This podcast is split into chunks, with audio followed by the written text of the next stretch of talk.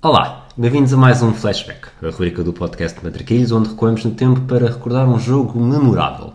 Hoje vamos viajar até 30 de junho de 2002, em Yokohama, no Japão, no dia em que o penteado mais ridículo na história de uma final de futebol marcou dois golos e garantiu o penta do Brasil contra a Alemanha.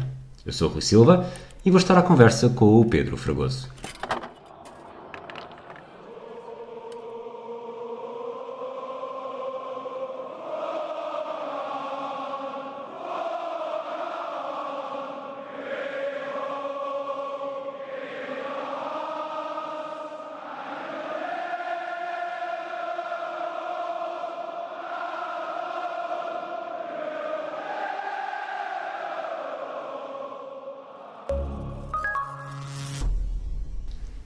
Fragoso. Olá, Rui. Sentes alguma coisa diferente neste episódio? Eu, eu sinto, se calhar, não sei se os ouvintes vão sentir ou não, mas é a primeira vez que estamos a gravar hum, em frente a frente a frente, ou seja, não, estamos a ver-nos um outro. noção de quantos episódios é que já temos? Não, mas são centenas, portanto. Eu acho que ainda não são. Eu acho, o Hemisfério Desportivo já tem mil, de certeza. Uh, eu acho que nós juntos não temos mil, mas claramente ali em volta dos 500 uh, já teremos. Porque a última chicana não costumo estar, 24 segundos não costumas estar, tudo o resto. Normalmente estamos os dois. Uh, Matraquilhos há muitas rubricas, Sim. só se está um ao outro. Mas por isso mesmo é estranho que. Ora bem, 3 anos e 3 meses depois de termos do, do Hemisfério Desportivo ter nascido, estamos finalmente a gravar em véspera, curiosamente, do, do Festival Pods, Certo? em que o Matraquilhos está nomeado. Uh, não vai ser para este episódio, de certeza. Mas concluímos aqui uh, a onda de flashbacks que fizemos dedicados às finais do Mundial antes do Mundial começar. Sim, acho que faz sentido. E hum, de facto é estranho estarmos aqui os dois. Não sei como é que vai ser ao longo do. Se vou olhar muito para ti, se vou olhar mais para os apontamentos, vai ser estranho. Mas acho que também já era, era uma experiência que, que também já, já, já devia ter sido feita. Para mim também poderá ter um bocadinho influenciado o facto de não, não termos feito isso mais cedo. Mas em relação ao episódio, eh, estamos a fechar não só uma trilogia do Brasil, portanto 94, 98 e 2002, mas também estamos a achamos por bem fechar em 2002, não irmos a 2006, podemos ir à final de 2006, 2010, mas acho que aqui também é, são 20 anos, acho que passa, acho que fica, as pessoas, muitos de vocês já se lembram das finais de 2006 e de 2010 e desses mundiais, e assim também fechamos as, eh, o flashback de finais em preparação para o, para o Mundial, eh, desde 58, as finais, que é o... Começámos com duas do Brasil e acabamos com três do Brasil. Exatamente. Agora, é, e é engraçado porque e podemos, posso já dar esse dado que é que se calhar não é um dado, é, é conhecedor, mas às vezes uma pessoa não, não tem noção. De 58 a 2002, só há uma final onde não há ou Brasil ou Alemanha. E portanto termina com Brasil-Alemanha pela primeira vez no Mundial, o que também não deixa de ser eh, especial, tendo em conta, lá está, esta dimensão que as duas seleções têm, mas desde 58 a, a 2002, só por uma vez, em 78, quando foi Argentina-Países Baixos, é que não, uma das duas seleções não esteve envolvida na final. E depois da trilogia alemã, agora a trilogia eh, brasileira. E hum, acho que é um. e foi uma final que superou as minhas expectativas. E é curioso, estamos a pensar nisso que depois em 2006 não há Alemanha, não há Alemanha nem Brasil, em 2010 não há Alemanha nem Brasil, em 2014 Há há Alemanha. Alemanha e em 2018 não há Alemanha nem Brasil. Exatamente. Portanto, mas isso depois vamos falar um bocadinho mais, mais à frente. Há uma pergunta que eu não consigo não fazer agora. Ok. Eh, eh, estamos a gravar frente a frente. O que dizem os teus olhos? Olha, obrigado por teres feito essa pergunta, mas eu vou evitar. Eh, mas tu começaste na tua introdução por falar do penteado do, do Ronaldo. Do Luís? Do, do Ronaldo, exato. E hum, as patilhas do Cano também me ficaram na memória. Eu já não me lembrava daquelas patilhas. Eh, ou seja, o Cano associamos mais a outro. Uma- caras mais raivosas e se calhar um cabelo mais comprido. Ele ali estava bastante estiloso. E na preparação que eu fiz para este episódio, eu vi o, o podcast do Play Football, que é da cadena Ser, em que o Miguel Lones Pereira também participa, juntamente com o Javi Roldan. E, eh, o, inclu- e é o comentário do Javi Ro- Roldan que diz que este é o primeiro mundial metrosexual da história.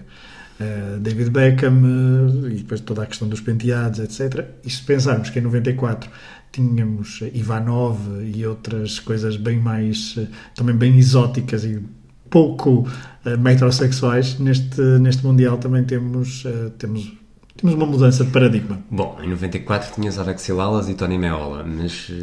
Ok, não...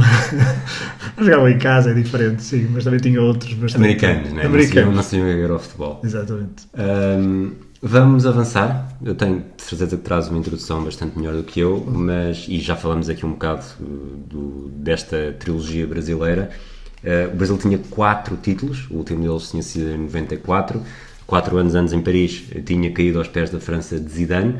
Um Brasil que era orientado por Luís Filipe Scolari, Scolari que estava há uns meses, não poucos, mas estava há uns meses de, de vir para Portugal. Uh, era um pouco desconhecido, diria em Portugal, o nome Scolari não era, por muito currículo que ele tivesse no Brasil, não era um treinador que conhecíamos muito mais outros treinadores brasileiros. Tinha uma equipa, para mim, com cinco elementos absolutamente nucleares: Roberto Carlos, lateral esquerdo, Cafu, lateral direito, e na frente Ronaldinho Gaúcho, Rivaldo e Ronaldo. E isto jogando num sistema de, de três centrais que, que eu diria que se Ruben Amorim o fez com sucesso no Sporting, sendo uma equipa grande, mas que não era assim tão habitual, por o Brasil, em que joga com três centrais e depois tem estes cinco jogadores completamente diferenciados e de uma qualidade que provavelmente estes cinco jogadores teriam lugar em todas as convocatórias do Brasil na história. Sim, não sei se teriam lugar na, na convocatória. Não, se houvesse só 23 jogadores só. Certo. Não sei, não, não estou a pensar nisso agora, não sei se. não quero ir por aí mas em toda, de 4 em 4 anos, se estes jogadores estivessem disponíveis, uh, seriam chamados em todas. Acho que nem há, nem há dúvida. Sim, Sendo sim. que alguns deles até estavam longe dos seus, dos seus pontos áureos. Mas acima de tudo, é, é este Brasil que, que temos por aqui. Olha, tocaste aí, eh, como, como diz o, o Rui Malheiro, no, em pontos essenciais. Eh, deixa-me tocar no ponto do, do Scolari. Tu falaste que não era conhecido, ele tinha de facto um currículo bastante interessante. Tinha vencido duas, duas Libertadores, um, eh, em, 94, em 95 e em 99, com dois clubes diferentes, o que, não, também é bastante relevante, com o Grêmio e com o Palmeiras. mas de facto não era. Ele tinha 53 anos, tinha muitos alguns títulos no Brasil, um Brasileirão, tinha uma Copa do Brasil, tinha alguns campeonatos estaduais, e não era tão conhecido na altura, porque nós na altura conhecíamos mais, se calhar, Vanderlei Luxemburgo. Exato.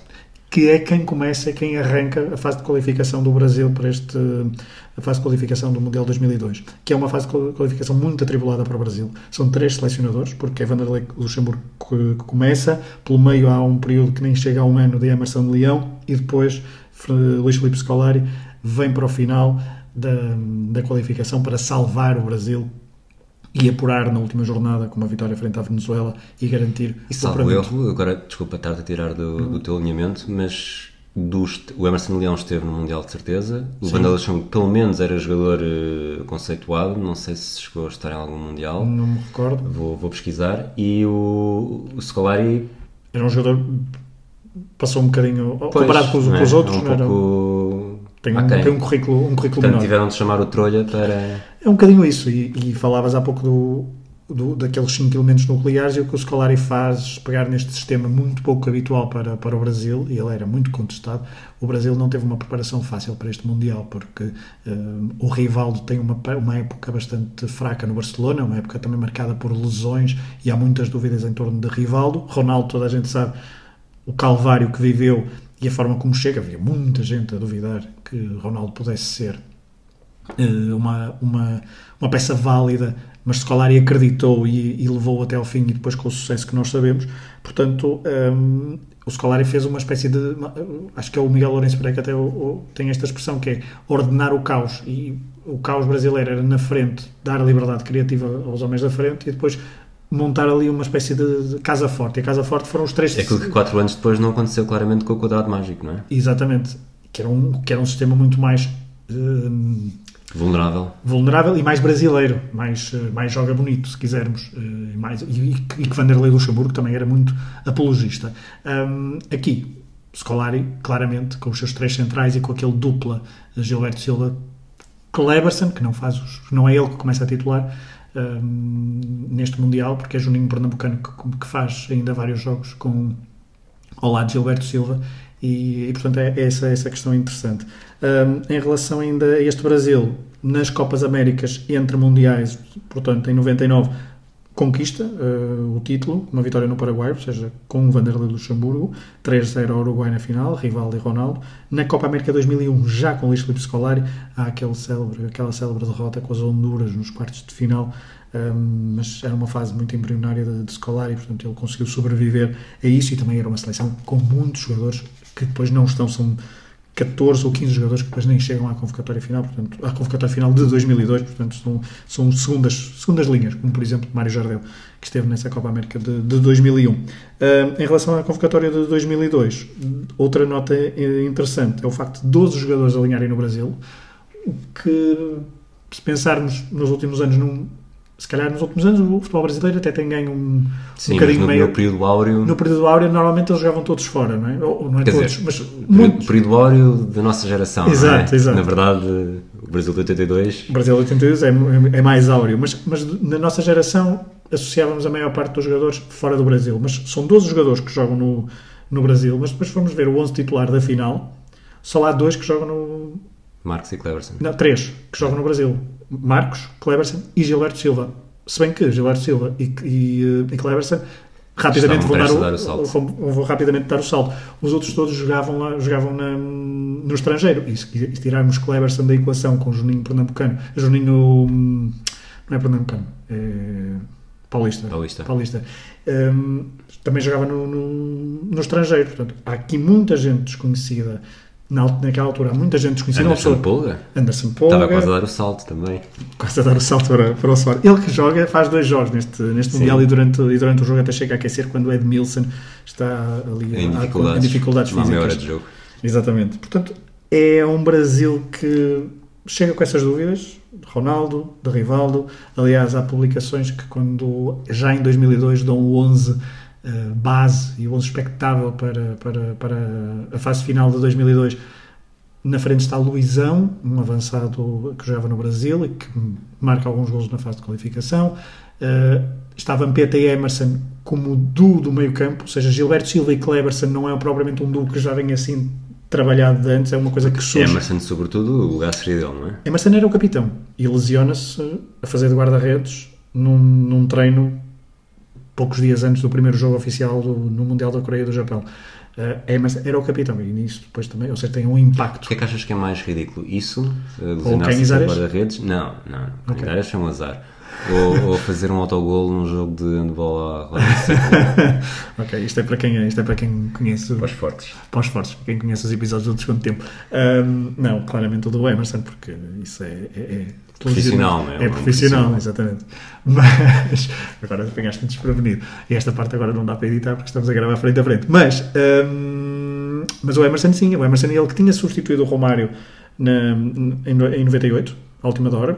O Romário está na, na, na convocatória substituído por Emerson a poucos dias do início da prova. Agora é ele que, que sai para entrar um tal de Ricardinho, que tem hum, alguns minutos utilizados na, no Mundial 2002, mas que Scolari tem uma base muito estável e isso nota-se ao longo de todo, de todo o caminho. Não sei se queres ir De toda a sua carreira, na verdade. não é? de toda a sua carreira, sim, formam os núcleos e depois eh, é difícil entrar neles.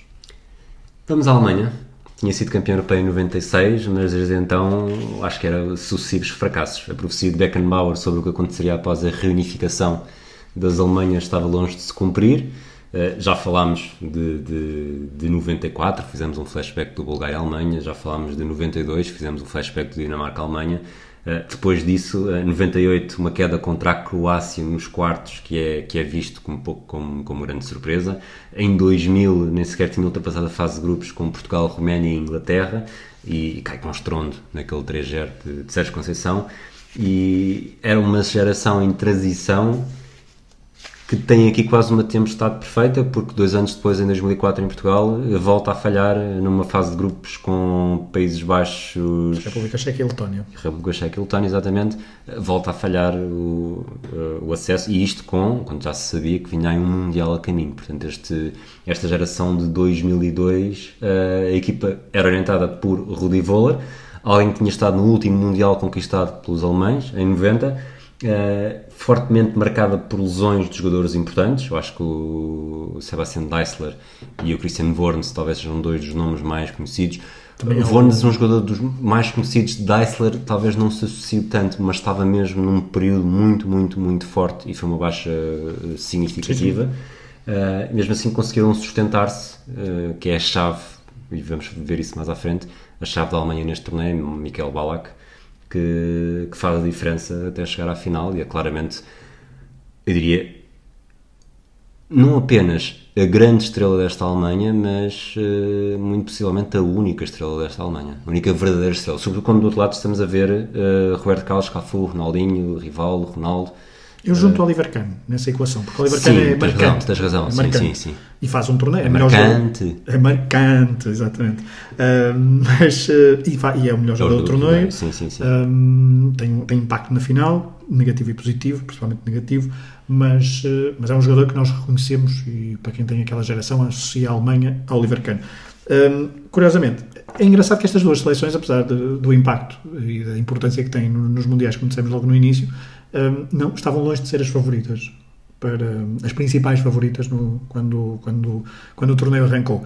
Uh, as principais favoritas eram a França, que vinha de vencer 98 e também o Euro 2000, estava com a sua geração ainda longe de poder dizer que estava ultrapassada. Porque... Basta ver, a uh, França, França e Arsenal tiveram períodos muito semelhantes, não é? O Arsenal demorou mais tempo, a, a, França cai construindo aqui, o Arsenal ainda dura mais tempo, mas basta ver, o Arsenal em 2002 era uma das equipas mais fortes e, e, portanto a França nesta altura estava claramente fortíssima. Sim, mas depois há a lesão de ter sido Sim, depois há a lesão de Zidane perto também do, do Mundial, porque Zidane tinha acabado de ganhar a Liga dos Campeões com com o Real Madrid contra o Bayern Leverkusen, já lá vamos, de bala, exatamente, uh, e portanto é, mas, mas, era uma das favoritas. Outra favorita era a Argentina, porque se, se há pouco nós falamos que o Brasil tinha feito uma fase de qualificação bastante, bastante atribulada, com várias, vários empates e várias derrotas. A Argentina só teve uma derrota, curiosamente, contra o Brasil. Ganhou, teve 13 pontos de avanço para o, para o Brasil. Uh, e estava, era a seleção de Bielsa, era a seleção que ainda tinha Batistuta num bom nível, uh, que tinha vários jogadores. Uh, era uma seleção muito forte e toda a gente via como favorita, calhou no grupo da morte e nem passou da fase, da fase de grupos. Grupo com Suécia, Inglaterra e, e Nigéria. Portanto, hum, estas duas seleções não eram as favoritas. E se o Brasil teve problemas. E já agora, desculpa dizer-me, se o Brasil, pelos efeitos, é sempre um favorito crónico, antes deste Mundial, Portugal estava claramente acima da Alemanha, por exemplo. Sim. Portugal, salvo erro, era quarto no ranking. Pelo Sim. menos durante, quando foi o sorteio, era quarto no ranking da FIFA. Acho que nunca esteve tão acima igualou, tal. Eu sei que é capaz de ter igualado, acho que nunca chegou ao terceiro, terceiro lugar. É capaz de ter estado no terceiro. Uh, mas, mas, mas lá está, na altura era claramente, e o sorteio foi ótimo, e o cruzamento não era, não era cruzava com o grupo do, do Brasil, salvo erro, porque o grupo Portugal era o D e este era o C, salvo erro. Não. Não? Não, porque a Coreia, a Coreia joga logo com, com a Itália. Ah, ok. Um, mas, mas lá está, eram, eram havia de facto a expectativa, sobretudo depois do Euro 2000, que a geração de ouro é agora é que vai ser e agora é que vai acontecer. E, comparado com a Alemanha, é uma Alemanha claramente que, que não está a fazer metade do que Portugal andava a fazer. Portanto, nos favoritos, eu não sei se poria na altura, obviamente tinha essa, lembro-me ter essa euforia, se poria Portugal à frente do Brasil, porque o Brasil lá está, estes cinco nomes, só estes cinco nomes eram suficientes para meter medo, mas à frente da Alemanha, uh, sem dúvida. Sim, claramente. Mas lá está, o Brasil tinha essas dúvidas, porque o rival tinha tido uma má época, Ronaldo era, era uma incógnita, Ronaldinho Gaúcho tinha acabado de fazer a primeira época no, no Paris Saint-Germain. Ronaldinho Gaúcho não é o Ronaldinho Gaúcho que... Que nós, que nós, que nós temos na memória, que ele, que ele era um jogador ainda muito virgem, muito selvagem, na, como estava... Sim, sim, era a primeira época, tinha acabado a primeira época no Paris Saint-Germain, e a Liga Francesa nessa altura também não era uma coisa assim ainda pelo menos nós não tínhamos tanto acesso, portanto ainda não sei. A certa altura, o próprio, próprio, nos comentários que nós ouvimos, uh, não sei se é o Galvão Bueno, uh, que diz mesmo que, isto não, que é, é isto, isto, não é, isto não é o campeonato francês em que está tempo para pegar na bola Exatamente. e os alemães vêm logo atrás e mordem os calcanhares. Uh, Imagina o que ele diria do campeonato brasileiro, não é? Ou do português. Ou do português, exato. Mas, mas, mas sim, mas então Alemanha e Brasil estavam longe dos seus favoritos, mas e, e tal como, e era, é, para voltar aqui à Alemanha, tal como o Brasil teve problemas com os selecionadores, porque é verdade que o Rudi Voller é que faz a qualificação toda, mas há um escândalo que é com Christopher Daum, treinador do Bayer Leverkusen em 2000-2001, que estava tudo apontado para ser selecionador a partir de 2001, por causa de questões contratuais com o Bayer Leverkusen. Rudi Voller era apenas para ser uma ponte entre o Euro 2000 e uh, a chegada de Down. Depois há o escândalo da, do controlo do, do, teste positivo à cocaína, e, uh, cocaína ou heroína, já não lembro qual, é, qual era a droga, mas uh, pronto, revelou-se a toxicodependência de, de Christopher Down. Down perde obviamente, a possibilidade de treinar a seleção alemã. Rudi Voller fica. Rudi Voller até que vai substituir Down no Bayer Leverkusen e chega a acumular durante algumas semanas ou meses os cargos, mas depois sai. Top Moller é que volta para, é que vai para o Bayer Leverkusen e depois tem o percurso que, que, sabemos até, até à final. Portanto, há aqui uma, uma, uma seleção da Alemanha que também tem conturbado e que no, no fase de qualificação tem um jogo marcante, que é perder 5-1 em casa em Munique, frente à Inglaterra. Portanto, é um jogo. E isso alimentava muitas dúvidas em torno desta geração alemã, um, que era a tal geração que tu, como tu dizias. que também estavam cheios de. cheios de. Cheios, cheios, cheios de basófia. Um, Aliás, estamos a falar de 2002, mas isto podia ser um ano qualquer. De... Ah, ingleses um, com basófia. Ingleses com basófia pode ser um em ano 94 qualquer. não estavam. Não, 94. Nem em 2008, por exemplo. Mas, mas sim, a maior parte das vezes estão, estão aqui estavam cheios de basófia. Uh, tinha o Sven Goran Eriksson que tinha acabado de ganhar a, a Série A com a Lazio, portanto estavam, estavam mesmo com basófia. Um, Rudi Voller passa então de, selecion, de selecionador interino para seleção, selecionador principal, ao contrário de Scolari, não tinha qualquer experiência de, de treinador, que Scolari podia ser desconhecido, mas tinha muita experiência de treinador. Rudi Voller era muito conhecido, mas como, como jogador. Uh, no apuramento uh, ficou então atrás da Inglaterra, mas bateu a Finlândia. Bateu a Finlândia não, tem dois empates com a Finlândia na fase de qualificação, portanto não consegue ganhar a Finlândia naquela altura. Uh, mas mesmo assim fica à frente, também num grupo com Grécia e com a Albânia, um, e há o célebre 5-1 então em Munique. No play-off bate a Ucrânia nos, a, a, duas mãos e é por isso que, que, se apura. Nesta altura, na Bundesliga, era um período áureo do, do Bayern Munique, apesar de neste ano, de 2001-2002, isso é relevante para a equipa que nós vemos em, em Yokohama na final, é um período onde uh, o Bayern Leverkusen não ganhou o campeonato, mas o ano 2001-2002 é, um, é um ano duro para muitos jogadores do Bayern Leverkusen e também para os jogadores da Alemanha, porque perdem a final da Liga dos Campeões, ficam em segundo lugar na Bundesliga, perdido na última jornada, e perdem a final da taça também da, da taça da Alemanha, e depois perdem a final da, do Mundial de 2002. É a vida de um adepto do Sporting ou do Bayer Leverkusen, que é muito. Que, não sei se os do Sporting chegam a tantas decisões, mas aqui os do Bayer Leverkusen chegaram a estas, a estas decisões e são, são mesmo muitos jogadores. Balak, Novotny. Ah, ah, Novotny não, desculpa, Novotny é uma das ausências, juntamente, como tu disseste, sim, sim, sim. junto a Deisler e junto a Vorns. A Vorns. Uh, mas tem Ramelow, tem uh, Schneider, tem Balak e, portanto, são jogadores importantes. E que... o Lúcio salva-se. O Lúcio foi o único que se vingou depois, porque estava na final, até marca na final de Glasgow, mas uh, depois consegue então finalmente vencer um troféu nesse, nesse ano ao serviço do Brasil. Um, por isso, sim, é, é, só, só três jogadores é que desta, desta Alemanha que jogavam fora Bierhoff no, no Mónaco naquela altura, Dietmar Hamann no Liverpool e Christian Ziga no Tottenham. O Bayern dava 5 jogadores, depois o Dortmund, o Bayern não, o Bayern Leverkusen dava 5 jogadores, o Dortmund e o Bayern davam 4, o Werder Bremen também dava 3, portanto eram estes as, os principais uh, clubes, os principais clubes a fornecer jogadores à, à Mannschaft.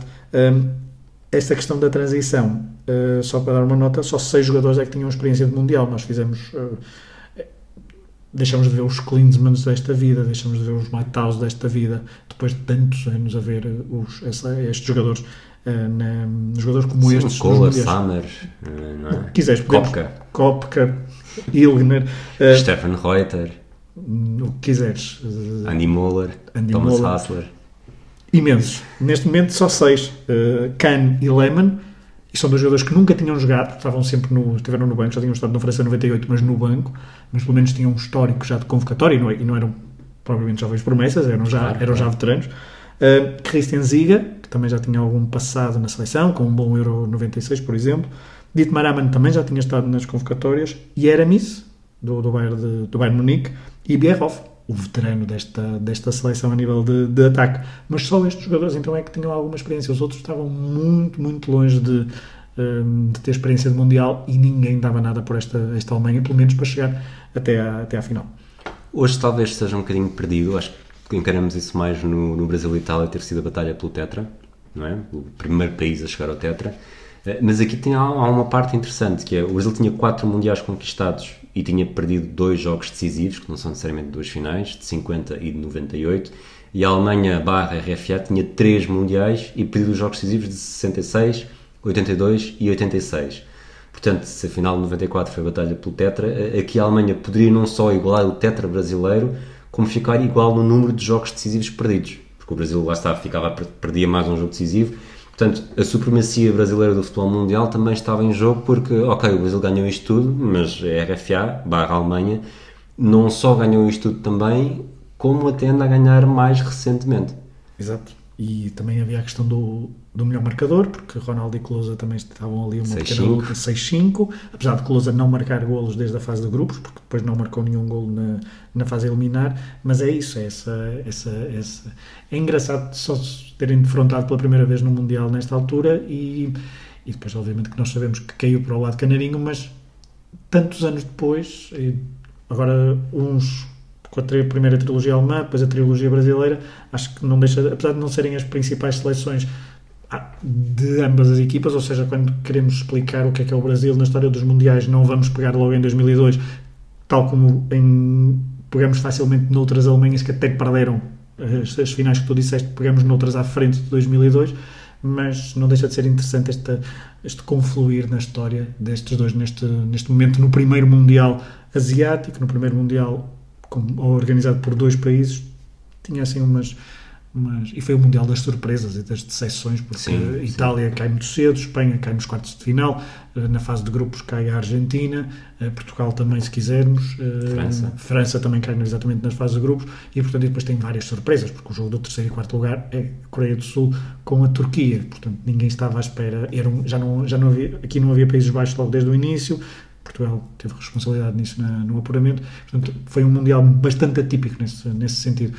E mesmo assim, estas duas equipas estão longe ainda de serem representativas dos melhores, das melhores Alemanhas ou dos melhores Brasis, apesar de o Brasil ter aqui eh, a consagração de, um- de um grande, de um grande jogador. As seleções que passaram pelos intervalos da chuva e agora podemos ir para eh, exatamente para o, o progresso de, de ambas. O Brasil fica integrado no grupo C com Turquia, China e Costa Rica. Foi um eu tenho aqui escrito que foi um autêntico passeio, mas, mas começa com uma vitória tangencial por 2-1 sobre a Turquia. E muito eh, forçadinha. muito forçada, com alguma ajuda da arbitragem, que Rivaldo não fica bem na fotografia. É uma expulsão muito forçada e é um penalti que não existe penalti nenhum que dá o gol de Rivaldo no último minuto. Não é penalti nenhum sobre o Luizão. Depois goleia a China por 4-0, Costa Rica por 5-2. Eh, Na fase eliminar começa por derrotar a Bélgica nos oitavos por 2-0, antes de proporcionar um dos jogos mais memoráveis de um torneio que é muito esquecível, eh, ao derrotar a Inglaterra por 2-1, sobretudo pelo gol do, do Ronaldinho Gaúcho e o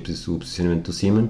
Mas a verdade é que, se me disserem jogos memoráveis do, do, do Mundial 2002, não sei até quais são, quais são O os jogo, de, top abertura- 3. o jogo de abertura, por ser o escândalo, diria. Sim. eh, Há um Uruguai, Uruguai Dinamarca ou Uruguai Senegal, 3-3. fica 3-3, mas, mas lá está, Mas é nem, de nem me lembro qual é que é o jogo, portanto, É Uruguai, que há um certeza. 3-3, É Uruguai de certeza, eu acho que é com o Senegal.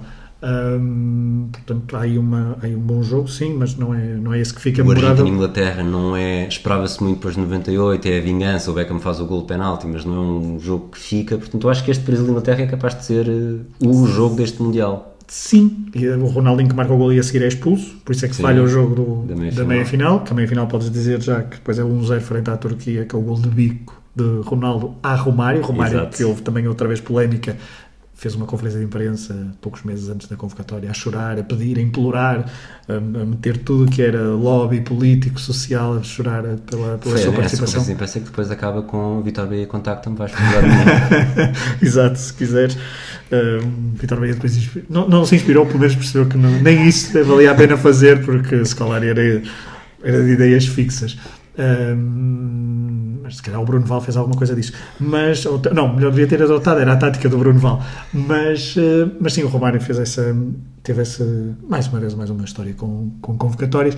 Mas este, isto para voltar, estávamos aonde? Desculpa. Ah, estávamos no percurso no do- Brasil-Inglaterra. no Brasil e Inglaterra, sim, no Brasil e Inglaterra. É, porque este Mundial, se formos daqui a pouco Temos vais as, falar. temos as Coreias do, a Coreia do Sul a eliminar eh, equipas mais fortes Não, com os jogos polémicas do- arbitrais. Eu acho que essas polémicas, era isso que eu ia dizer. As polémicas até são, podem ser mais lembradas por, por algumas pessoas do que propriamente os jogos, porque Brian Moreno, acho que era assim que Brian se chamava, Moreno, o, o árbitro do, do Itália-Coreia do Sul. Esse jogo é um bocadinho escandaloso. O próprio jogo com Espanha também tem alguma polémica arbitral.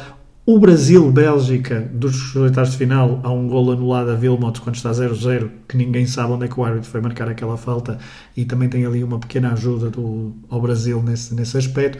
Mas, eh, mas acho, que, acho que fica este Brasil e Inglaterra é claramente acho, o jogo mais, mais lembrado, até porque uh, há gol de rival, há gol de, o, gol, o golaço de Ronaldinho e, um, e esta Inglaterra, de facto, como estávamos a dizer há pouco, estava, estava bastante bem, era uma, era uma forte candidata e era um jogo, era um jogo importante. E se passa este Brasil, não sei se não chega à principal candidata ao título. Sim, claramente. Mas até porque destes quatro semifinalistas. Não, não, porque lá está. E, e o percurso da Alemanha, daqui a pouco vais dizer, é um percurso também sem grande brilho, com 3 1 zeros na fase uh, eliminar. Na fase eliminar. Uh, portanto, não, não se esperava muito. E, uh, e é de facto, essa Inglaterra se passa o Brasil, e eles, os jogadores ingleses, quando falam sobre este, sobre este Mundial, dizem se passavam aquilo, iam ser campeões do mundo. Eu acho que isso só assim para um grande torneio, mais do que isto, só mesmo se tivessem conseguido passar a Itália, também seriam campeões da Europa no Euro 2020 em 2021. A Alemanha, integrada no grupo E, abriu a campanha a dar um sinal de, de força, goleou a Arábia Saudita por 8-0, num encontro que fica marcado pelos três golos do ainda muito imberbe Miroslav Klose. Os primeiros três no, na sua história de, em mundiais. Exatamente. Uh, tenho exatamente isso aqui, que é os primeiros rumo a um recorde de Ronaldo que bateria em 2014. Uh, depois de um empate com a Irlanda a um golo, os alemães venceram os Camarões por 2-0, garantiram o primeiro lugar no grupo e depois, como disseste, faz eliminar uh, 3-1-0. Uh, aquele pragmatismo germânico apregoado por Gary Lineker a fazer a diferença, primeiro contra o Paraguai, depois contra os Estados Unidos e finalmente contra a anfitriã Coreia do Sul. Michael Ballack marca os golos decisivos dos dois derradeiros encontros, tanto quartos de final e meia final, solidifica-se como a figura maior desta Alemanha com, com poucas estrelas, mas um amarelo na meia final faz com que a equipa fique órfã do seu eu, não único elemento nuclear, porque de facto Kant estava a fazer, no meio disto tudo só sofre um gol contra a Irlanda, mas, mas era a muralha de Kant atrás e era Balak a resolver. Uh, também resolve contra resolve o jogo que falta, uh, que não dissemos o gol contra o Paraguai, mas Balak era claramente uma das figuras deste torneio, a grande figura diferenciadora desta Alemanha e não joga contra, contra o Brasil. Portanto, era uma final que parecia à partida que seria inclinada. Sim, nesta altura, uh, não sei se é neste, não é neste ano que o o ano, ano a seguir, depois também acontece o mesmo ao Nedved, quando nas meias finais da Liga dos Campeões falha. Uh, Nedved em 2003. Exato, é um ano a seguir, depois falha a final frente ao AC Milan, algo que atualmente já não, já não poderá acontecer porque mudaram, mudaram as regras e, portanto, a não ser limpa. expulso. A não ser que seja expulso, exatamente. Portanto, esta questão dos cartões, mas na altura foi um, um choque grande. Se nós, no flashback passado, falamos do Laurent Blanc do lado francês, aqui Bala que tem apesar de Blanc ser o capitão, aqui tem muito mais peso, porque era, como tu disseste, o único homem uh, que estava, estava, on fire, para, para citar ingleses, mas uh, era a estrela diferenciadora e isso faz, muito, faz muita diferença. Mas neste caminho da Alemanha, destaque para um caminho regular, certinho, de serviços mínimos, boa consistência defensiva, apenas um gol sofrido então por Robbie Keane, como tu disseste, eh, frente à Irlanda, 1-0, mesmo assim chegaram à final, estavam lá e uh, quem, uh, quem estava naquela altura, naquela geração, não podia dizer que não se podia descartar alemães. Mas o Brasil, pela forma com que Ronaldo e Rivaldo principalmente tinham calado uh, e tinham dissipado as, as, dúvidas em relação à sua forma física de ambos, um, era visto mesmo assim como favorito nesta final Brasil-Alemanha. Começámos há pouco a falar um bocadinho de, de 11, o Brasil, Marcos na baliza um, eu vou dizer o habitual trio de centrais que o foi durante o Mundial, uh, Lúcio, Edmilson e Roques Júnior, Cafu a fazer o flanco direito, Roberto Carlos o esquerdo, no meio campo Gilberto Silva e o Cleverson eram um pouco um, um limpa para-brisas para que o trio da frente, composto por Ronaldinho Gaúcho, Rivaldo e Ronaldo, pudesse ter toda a visibilidade e, e criatividade possível. Sim, é tal. Apesar do Cleverson na final, depois podemos falar disso, tem muito impacto ofensivo. Aparece muitas vezes é uma, uma bela surpresa que o Cleverson nós associamos depois ao facto de ser apresentado com Cristiano Ronaldo um, um ano depois no Manchester United no Old Trafford e ter uma carreira Esquecível. Esquecível, apesar de depois ter sido convocado para um, um, novo Mundial, não em 2006, mas em 2010. Está na convocatória do Brasil. Aí ele já jogava uh, no Brasileirão depois, agora não me recordo em clube, não sei se no Palmeiras. Mas, uh, mas o Cleverson está muito associado a ser quase um, um elemento de antinatura neste Brasil e ele era bastante craque. O Gilberto Silva é que era muito melhor mais... jogador da primeira parte para mim, sim, de longe. Sim, acho que sim. Pois, nas estrelas eu tenho, tenho lugar para ele, uh, posso já adiantar, porque consigo, consigo dar estrelas a, a Cleverson, principalmente por essa primeira parte. Tu já estás a fazer contas ao que é que, o que, é que sobra para. O que é que sobra, exatamente. O que é que sobra. Vês, estamos a gravar frente a frente, frente, a frente. tu consegues ver o que é que eu estou a pensar. É isso, é isso. Se uh... saem minhas nuas, tinha mas, mas lá estava assim, era esse para-brisas, o, o esteio defensivo, aquele trio defensivo era, era, era importante e, um, e em relação a este 11 brasileiro, como já dissemos lá há pouco, durante o Mundial praticamente não mudou. Muda muito no jogo com a Costa Rica porque já estão apurados e portanto não há nada em jogo. Uh, mas ao longo do torneio há apenas uma mudança que é fundamental, que é a entrada de Juninho Pernambucano de titular no lugar de Cleberson nos primeiros dois jogos, inclusivamente frente à Bélgica ainda é ele o titular, mas as o jogo de Cleberson frente à Costa Rica e as entradas sucessivas, principalmente no jogo com a Bélgica, mudam a ideia de Scolari e é ele que avança para o 11 nos quartos, nas meias e na final, em detrimento de Juninho Paulista. Paulista. Estou a chamar sempre Juninho Pernambucano, é o P. Peço desculpa, mas é Juninho Paulista. É aquele, o, Juninho, o Juninho do Atlético do, Atlético, do, do Middlesbrough. Exatamente. Uh, que tinha falhado 98 por uma lesão grave, como dissemos no, no outro, e que aqui estava, estava bem. Portanto, ah, e no, na, na meia final há aquela, uh, aquele pormenor, isto para, para, os, para os benfiquistas, uh, o, o Ronaldinho não jogou, porque tinha, Ronaldinho Gaúcho não jogou porque tinha sido expulso frente à Inglaterra, é, por causa de uma entrada frente, já não me lembro que jogador, acho que foi ao. Danny Mills? É possível? É possível. Eu não sei. Bom, uh, e uh, não, portanto, não joga a meia final. E quem é que entra para o lugar dele? Uh, Edilson, é jogador do Benfica, uh, dos anos 90, que Devia está na convocatória. 94, exatamente. É que marca bastantes gols, até no, no, no Benfica. Tem... É, marca e os dois mais importantes acabam por não contar, que foi contra o Sporting naquele, naquela desforra, naquela repetição de jogo no Restelo. Ok depois da polémica Croado. do Jorge Croato ter expulsado o Canidja, uh, fazem um jogo no Restelo já depois na final da época, Edilson faz os dois golos, um, ehm, mas não contam. Não, jogo, não, não, não, não, é para ficar com azia agora, para não? não. Um, ehm, mas uh, Edilson, portanto, fica esse pormenor, é o titular frente à Turquia, mas claramente um, os homens da frente eram aquele trio e Scolari as, as, uh, os, os suplentes, as reservas, tinham, estavam muitos furos abaixo da qualidade destes três, principalmente porque Ronaldo e Rivaldo estavam mesmo em boa forma. Bom, quase que podemos dizer que Portugal de Scolari era uma, uma, equipa mais completa do que, do que este Brasil. Mas vamos falar da Alemanha, também com o sistema de três centrais, Kahn, o guarda-redes, uma das figuras do torneio, e lá está só um gol sofrido até então. À sua frente, Thomas Linka, eh, Carsten Ramelau, Christoph Meltzelder, as laterais, Thorsten Frings à direita, Marco Boda à esquerda. Uh, no meio campo, um triângulo composto de dois jogadores mais recuados, Dietmar Hamann e Jens Jeremies. Jens Jeremies que eu já disse aqui em 99. Em 99? Não, eu não disse aqui em 99. disse ao João Tiago Figueiredo quando gravámos a final de, da Liga dos Campeões de 99. É um jogador que eu na altura não valorizava nada quando o via gostei muito em 99. Em 2002, neste jogo, começa por estar um bocadinho desaparecido, mas depois consigo dar-lhe dar valor uh, e na altura não dava nada.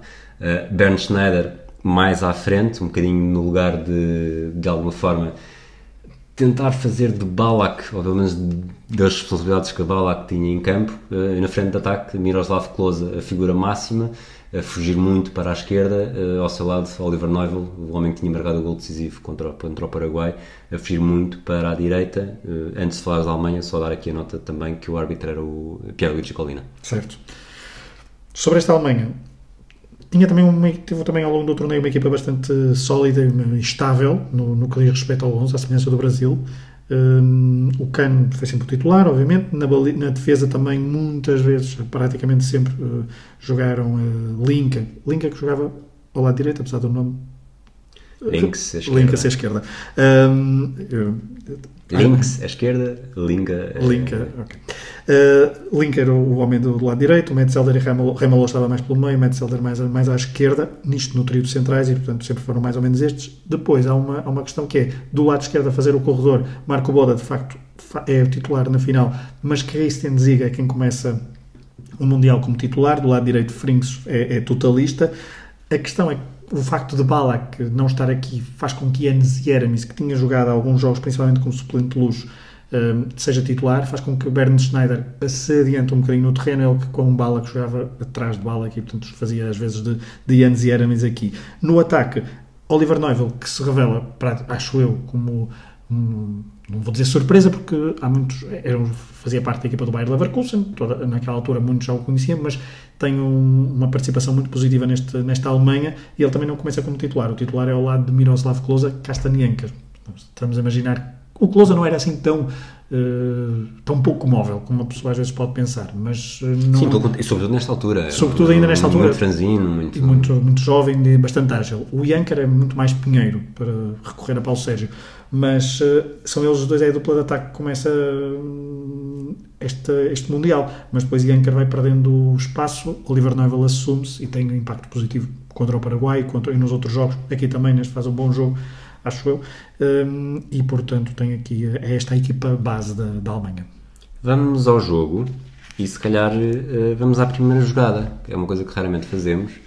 Não sei se tens essa nota sequer mas uma jogada muito pouco brasileira, porque a bola é batida diretamente na frente com, com Lúcio e Roque Júnior, dois dos centrais, a ir lá disputar a bola no ar, depois acaba por ser pontapé de baliza, mas é um... É antinatura.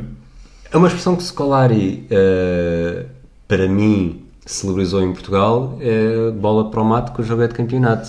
E de facto foi aqui um pouco ferramentas de trabalho, quanto mais longe melhor. Não é o o habitual do Brasil, mas lá está, este Brasil de Scolari nunca foi exatamente, apesar de ter estrelas com qualidade para fazer mais, era um Brasil que não se importava de jogar feio e acho que este sistema com, com três centrais e ter, ter dois a subir numa jogada destas acaba por ser quase que faz foi diferente, mas quase que faz lembrar aquilo que o Olhanense há uns tempos chegou a fazer também não me lembro quem é que era o treinador, se era um brasileiro, se era um italiano, acho que era um italiano, okay. Galderisi, Giuseppe Galderisi, certo. em que era mesmo todas eram só dois junto à bola e tudo o resto num dos flancos a subir.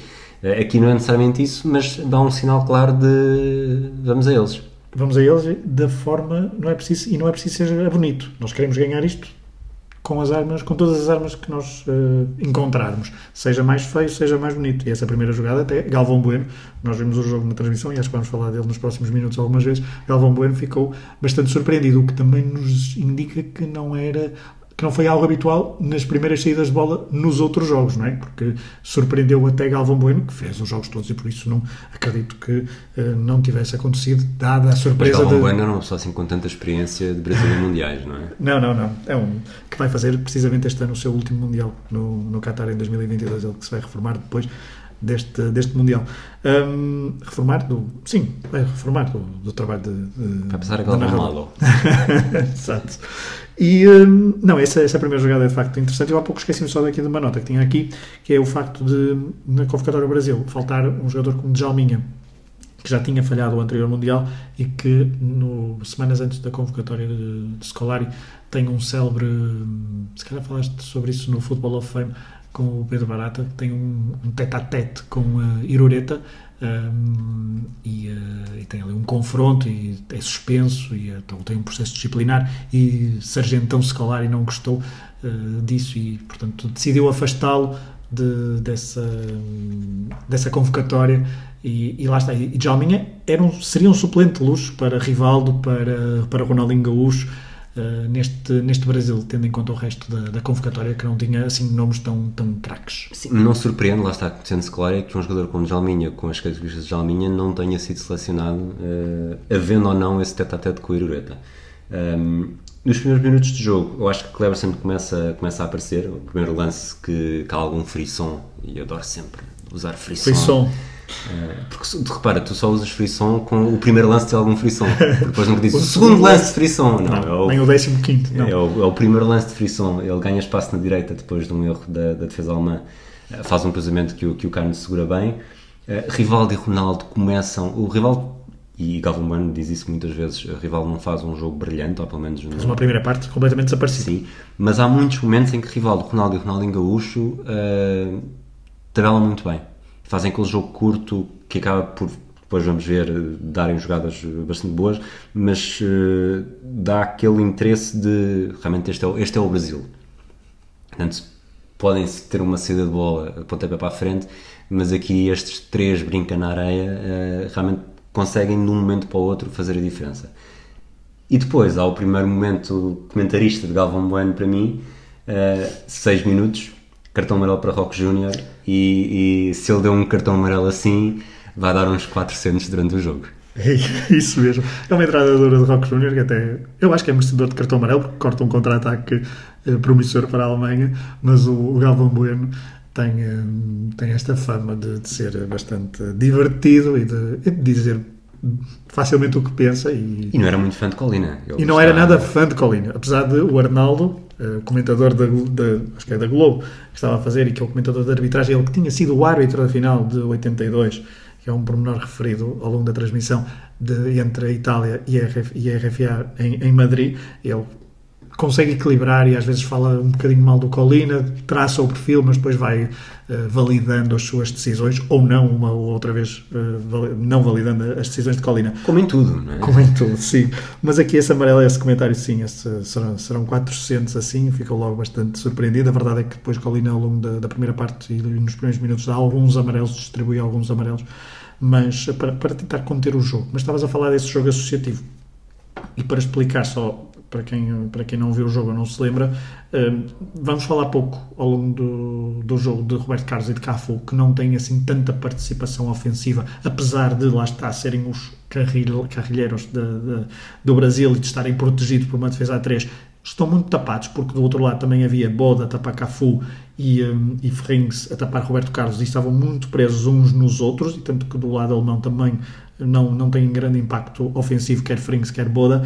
Uh, depois, o problema aqui, e isso pode ter sido a grande pecha da, da, da Alemanha, é o facto de Ronaldo, Rivaldo e Ronaldinho serem muito livres, serem muito uh, não terem grandes posições fixas e baralharem por completo os outros três e os outros três da defesa alemã da, da, da defesa alemã muitas vezes perdiam-se em marcações e geravam espaços para quem? Para, por exemplo, Kleberson aparecer Sim. facilmente e, e, é, e o meio campo alemão com Amann que comete alguns erros Uh, uns com impacto muito direto na, no resultado, mas também Jeremis, uh, o Jeremis com um pendor um bocadinho mais ofensivo e, e, talvez mais positivo no jogo, mas nunca conseguiram lidar muito bem com as movimentações e ajudar a defesa alemã com as movimentações do, dos três R's que, que tu falaste e que Rivaldo faz um jogo, uma primeira parte então bastante apagada, Ronaldinho tenta muitas vezes a fim de ir para cima dos jogadores alemães.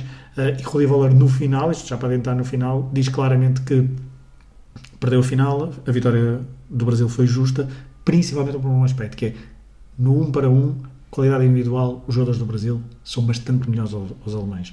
E isso é o que faz, foi, foi, foi, foi, o que fez a diferença, sabemos agora, depois de ver o jogo, mas ao longo, de, ao longo do jogo, nos pequenos pormenores das jogadas, na, na, na, no desenrolar da jogada, era isso que, era isso que desbloqueava. Uh, Percebia-se que só, só, só uma, só uma Alemanha individual. coletiva conseguiria ganhar este Brasil. Exato, e a Alemanha, que até tem algumas boas jogadas na primeira parte coletivas, chega ao último terço e não tem qualquer magia para encontrar engenho para criar perigo para a baliza de Marcos. O Marcos faz, uh, tem uma ou outra defesa, mas durante a primeira parte então passa um bocado ao lado Sim, do há lance, há lance em que a Alemanha consegue conquistar a linha de fundo, faz o cruzamento, mas, mas depois, há sempre um central brasileiro. Exatamente, falta, falta ali alguma, falta bastante criatividade da Alemanha no, no último terço uh, e isso fez completamente a diferença. Closa recebe um amarelo também aos 9. Uhum cotovelo de Nilson no estava no ar. Uh, eu não vi o lance imediatamente anterior, mas uh, supostamente é uma joelhada no. Tanto Closa corria o risco de, de, ficar aqui, de ir diretamente para a rua em menos de 10 minutos. Uh, os alemães, uns minutos antes, uma jogada ensaiada no livro pela direita, o, o Schneider tentou. Acho que é para o remate do, do, do Boda, não tenho a certeza, mas o remate foi tão mau e tão sem força que, que só está aqui mesmo por ser talvez a primeira jogada de frição da Alemanha. uh, e depois o tempo vai passando e eu acho que, que, a Alemanha aposta muito, lá está, nos lances pelas laterais, consegue conquistar a linha de fundo, mas depois a bola nunca chega à closa nem a Neuvel. Uh, o Brasil tem outro tipo de, de, de momentos e, e, defensivamente também vai se dando muitos cantos. Um momento que podia ser problemático para o Brasil, mas que a Alemanha nunca conseguiu criar perigo, tirando um momento na segunda parte em que, em que estão completamente a dormir. Uh, a primeira excelente oportunidade para mim uh, é minuto 19, uh, saída rápida, toques constantes, lá está a desequilibrar no corredor central e Ronaldinho Gaúcho isola o Ronaldo. Ronaldo, que é sempre o comentador Calvin Bueno, é sempre Ronaldinho Exatamente. isso faz apesar de, eu lembro do tempo em que Ronaldo era Ronaldinho inclusive na camisola no, em, Atl em Atlanta 96 Ronaldo na camisola é Ronaldinho mas depois a partir do momento em que aparece Ronaldinho Gaúcho uh, cresce, não é? cresce sim, sim, Ronaldo. Sim. Ronaldo tinha 25 anos certo. É, é, é incrível ver que Ronaldo tem 25 anos e pensar que, ok, não, mas ele é... Isto aqui já está, já está a chegar à reforma, é isso que nós é pensamos. Isso, é, isto, já é o, isto já é a sua segunda versão a segunda versão do melhor jogador do mundo, porque ele tinha tido aquela entre 96 e 98, e que já é um jogador, eu vou dizer completamente diferente, mas apesar de tudo aqui ainda não, não está completamente não está, diferente. Não está ainda tão tem lento. ali um outro momento que, que é fantástico de ver, Sim. Mas, mas tinha 25 anos. E, e lá está, ele sempre continua a ser o Ronaldinho, porque lá, ao bom estilo de Maniche ainda não está tão Ronaldão. Não. Mas... Não, mas é, é, essa é a primeira oportunidade, é aqui uma, é uma primeira oportunidade, ele tem duas ou três, em que certamente ele viu fantasmas ao intervalo, da final de, de 98, porque ele em 98 falha um golo, tem todo o episódio que nós, que nós já falamos e que é conhecido, e ele não queria perder uma, uma segunda final. Uh, depois do calvário que viveu, seria mesmo muito duro para, para Ronaldo, uh, principalmente para Ronaldo, perder esta final. E ele tem algumas boas oportunidades, inclusive, e esta é a primeira, depois de uma boa jogada de Ronaldinho pelo meio. Até aqui o Brasil não tinha chegado. O Brasil não estava propriamente a ganhar em, o jogo e o domínio do jogo à Alemanha. Estava um jogo relativamente equilibrado. E, um, e a verdade é que depois então o Ronaldo falha, tem um remate, ele tenta desviar a bola de cana, eh, mas eh, desvia demasiado e portanto nem chega a dar com, com suficientemente força, não sei se se assusta com, com Cano, com Cano era um, um, um guarda-redes íntimo assustador. É assustador, e depois se calhar as memórias de Barthez, que ele depois tem aquele, aquele Sim, encontro. se o Barthez me fez isto, imagina o que imagina o Cano, exatamente, portanto uh, e podemos eu... ir para a jogada dos, dos 30 minutos, só porque a jogada é igual, o Ronaldinho Gaúcho isola o Ronaldo, aí, aí foi mais uma uma recepção falhada do que. E se calhar a recepção falhada também vem pelo medo de, de é, do embate. Do, exato, porque é a recepção falhada, a bola vai um bocadinho mais para a frente e claramente percebes que o Ronaldo 96, 97 ia buscar aquela bola. Aqui ele é muito, já é um bocadinho mais lento, já está mais retraído e o Cano consegue uh, interceptar a bola. Mas são, duas, são dois lances relativamente parecidos, com o Ronaldinho sempre pelo meio a servir Ronaldo e Ronaldo na cara de Cano. Um, a falhar, a falhar o, o golo e a possibilidade do Brasil marcar. Aqui neste momento, entre os dois, há aquele célebre momento em que o Arnaldo pergunta ao Galvão Bueno se Marco Boda não pode ser bode. Estás a falar de uma grande tangente? Sim. E se Portugal de Scolari tivesse jogado com Ricardo na baliza, Jorge Andrade, Ricardo Carvalho e Fernando Couto, Miguel e Nuno Valente nas alas, Costinha e Maniche no meio, e Deco, Ronaldo e Fico pela frente faltaria golo, porque Ronaldo ainda não era o mesmo Ronaldo que é hoje. Mas, mas imaginando Ronaldo numa outra fase, como é que achas que seria? Portanto, basicamente estamos a tirar Pauleta da frente, meter Fernando Couto para uma defesa mais estável e agora tu dizes-me assim, dizes tu e diz quem tiver a ouvir e os nossos vizinhos. Uh, ah, mas uh, achas que era o Fernando Couto que ia desviar a bola do Caristeias lá no canto? O Ricardo e o Costinha continuavam. Tudo bem, mas se calhar a dinâmica na frente com Figo, Ronaldo e, e Deco livres, um, de forma que se, se Collier tivesse replicado mesmo, e Fernando Couto nesta altura, em 2004 ainda era um central,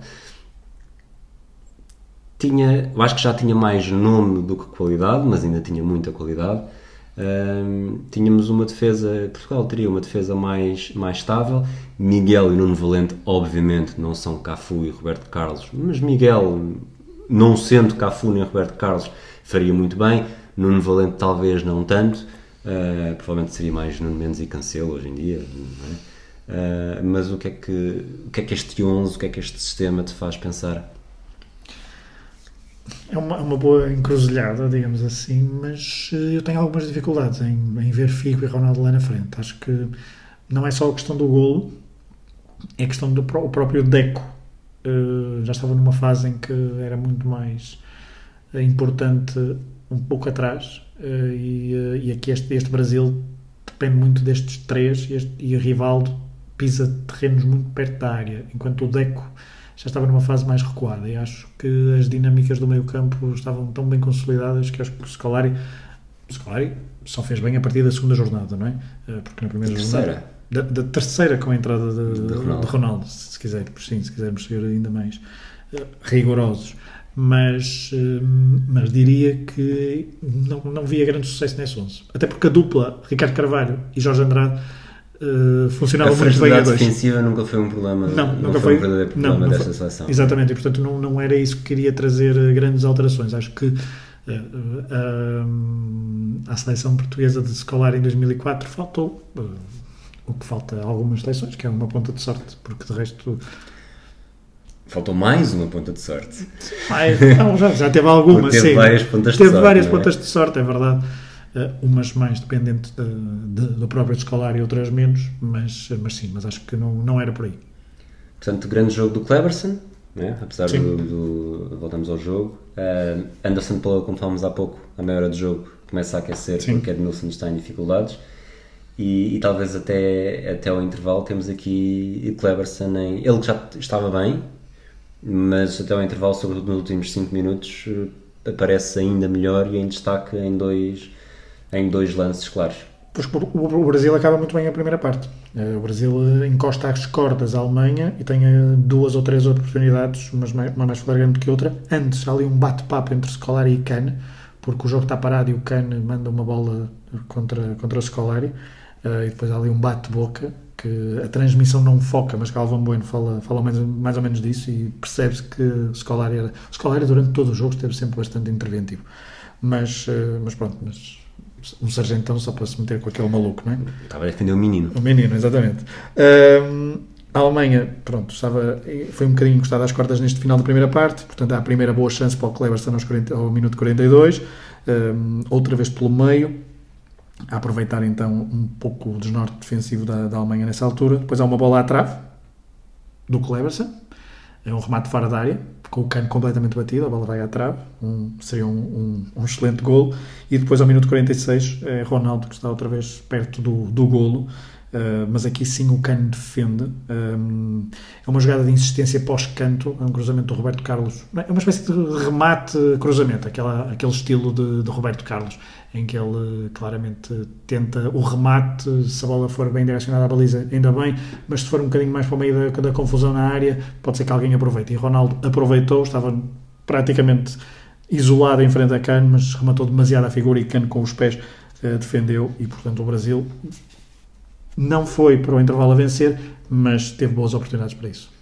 Por tudo o que Cleverson faz aqui, chegamos facilmente à conclusão que, que mesmo que hoje em dia a fotografia seja um- quase uma brincadeira, uma piada, mas Cleverson em 2002 é muito mais jogador do que Ronaldo. Tudo bem que Ronaldo nesta altura só tinha 17 anos, mas, mas Cleverson não foi. Foi um erro de casting porque os erros de casting acontecem, não foi realmente um barrete porque ele faz pelo menos 45 minutos da final do Mundial bastante melhores do que eu diria mais de 50% dos jogadores que fizeram 45 minutos da final de mundiais, não é? Sim, não. É, faz uma primeira parte. Sim, não. Sim, não, desculpa. Uh, faz uma primeira parte incrível. Uh, e, portanto, mere- merece todas essas palavras. E lá está, nós associamos a esse. Porque o United, pronto, tem, tem algumas idiosincrasias e essas contratações, pronto.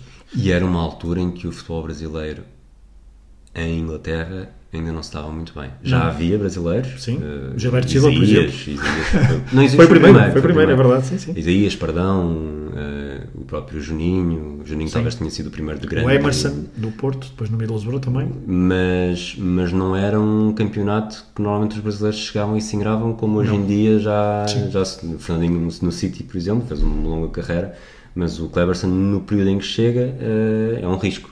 É um risco, não o estilo de jogo é completamente diferente e, e, e não era a equipa que se ia adaptar a um craque que vinha de fora, era o craque que tinha de se adaptar à, à forma de jogar. E Cleverson, pronto, também acontece, a pessoa depois também não conhece exatamente a personalidade do jogador, às vezes mudar de, de, de Brasil para a Inglaterra também, a nível pessoal e tudo o que tem à volta também não é propriamente uma mudança fácil. E na altura, não estamos a falar de 2022, já foi há 20 anos, é verdade que o mundo já estava bastante evoluído, mas também não havia assim tantas. Eh, a nível não havia Twitter. ainda não havia Twitter, portanto, Não havia podcasts. por exemplo, e não havia outras coisas. Mas, mas sim, mas a adaptação foi, foi claramente Não havia alguns dos complicada. nossos ouvintes, muito provavelmente. Muito provavelmente. Portanto, ao Por acaso acho que todos os nossos convidados são Sim, pré... São pré-2002. São pré-2002. E, não são? e, e Cleberson é 2003. Que vai para o United, portanto, ainda se quisermos. Sim, sim, à nosso, vontade. nosso convidado mais novo é quem? É o Rodrigo? Sim. Sim, foi no. E mesmo o Rodrigo, mesmo o Rodrigo já está a ficar velho. Bom, o Brasil termina a primeira parte com a força toda, eh, a Alemanha carrega baterias ao intervalo e, e tenta responder na mesma moeda no início da segunda. Sim, há logo um primeiro canto para a Alemanha, com alguma confusão. O, É a tal distração. a tal distração brasileira logo no início do jogo. E depois o, o Neuvel oposto, ao minuto 49. Um, livre direito de longe. Com aquele balanço que já não. Que, já não não tenho, que não tenho ideia que Roberto Carlos Roberto Carlos, é fazia, verdade. não é? Mas fazia isso muito nos anos 90. Sim, mas Mas, quando vi isto, a sério.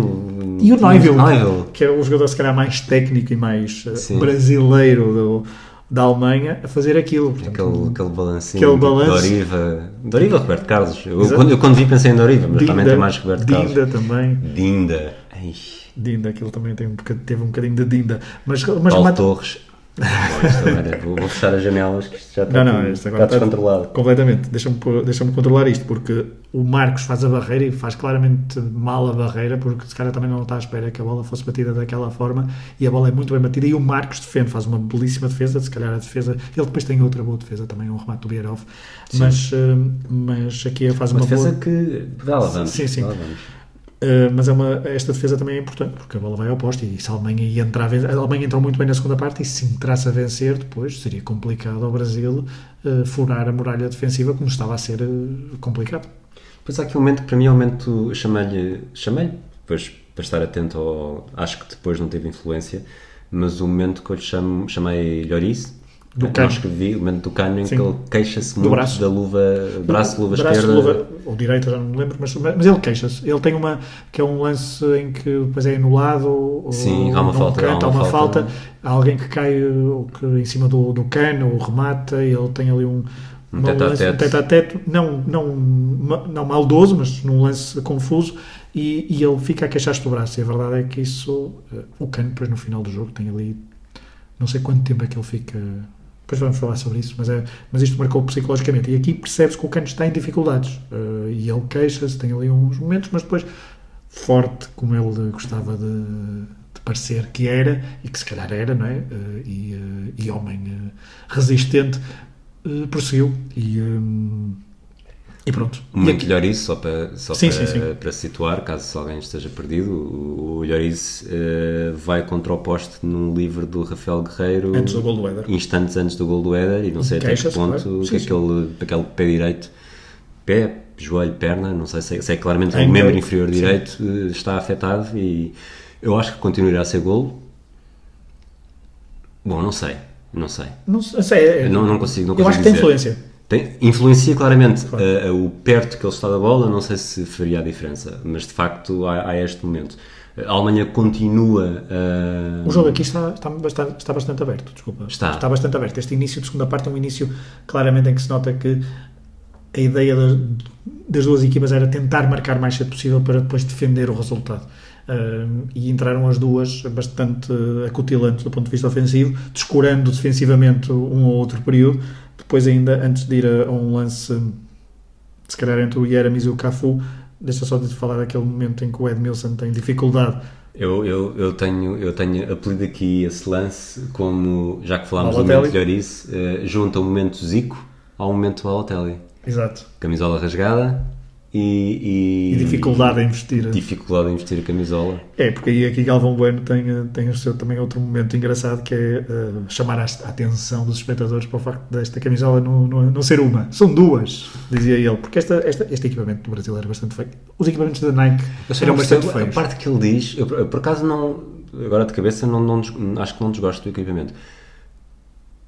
Há uma parte em que ele diz que tem duas, tanto a camisola tem duas camadas, Sim. uma para impedir que o suor entre em contato com Exato. o corpo. E eu penso, espera, mas se, se se o suor sai do corpo entra com a camada É, imediatamente que seguinte, ele, não não formula, é? ele não formula bem. Há uma, é- é- o suor fica numa primeira camada para depois não passar para a camada mais perto do. Não, não, não sei. Mais sei- perto que a do ar, para não, Exato. não afetar Mas- os teus adversários. Mas eu lembro-me claramente que este template da Nike foi vendido dessa forma, que era uma coisa inovadora por causa do Se controle do calhar suor. passava para a segunda e depois tinhas ali a tua mais próxima, mais chega. Não sei. Não faço a mínima ideia. Sei que aquilo de facto era bastante complicado de vestir. Eu tenho uma ou duas camisolas com este template e aquilo é complicado porque eh, tem de facto uma espécie de forro, vamos, Sim, vamos sim, dizer sim. assim. É só uma camisola, obviamente, não são duas, ah, mas é um forro que sai da primeira e aquilo o Edmilson tem uma.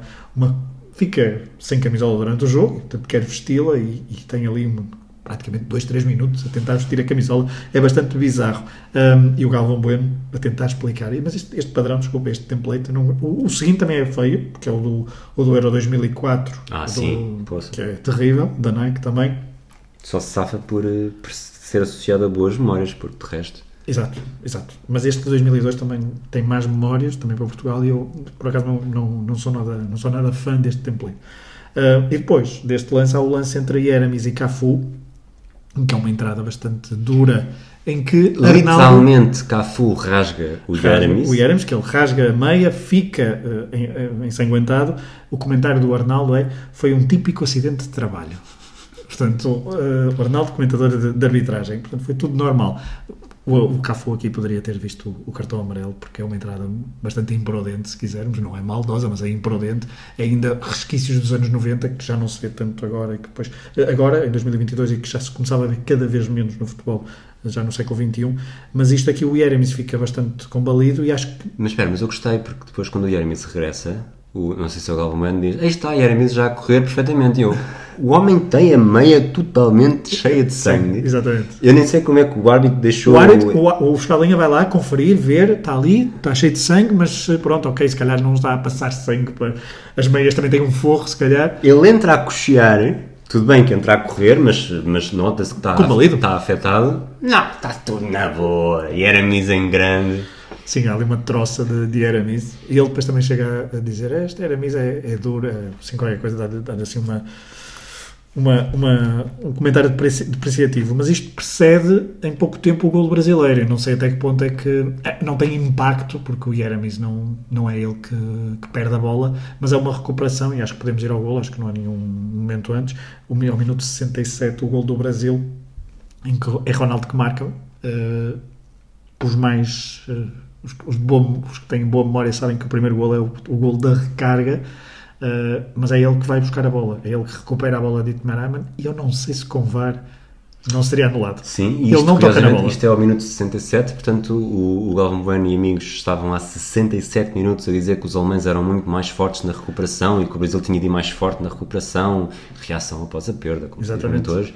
E de facto aqui é uma recuperação no terço ofensivo em que o Ronaldo vai na, vai na raça, na raça eh, ganha o Aman e e eu acho que ele não toca na bola eu acho que é, é só corpo e poderá um VAR rigoroso poderia anular, o- anular o gol digo eu Uh, mas o Dito Maraman não se queixa, os jogadores, os jogadores alemães não se queixam.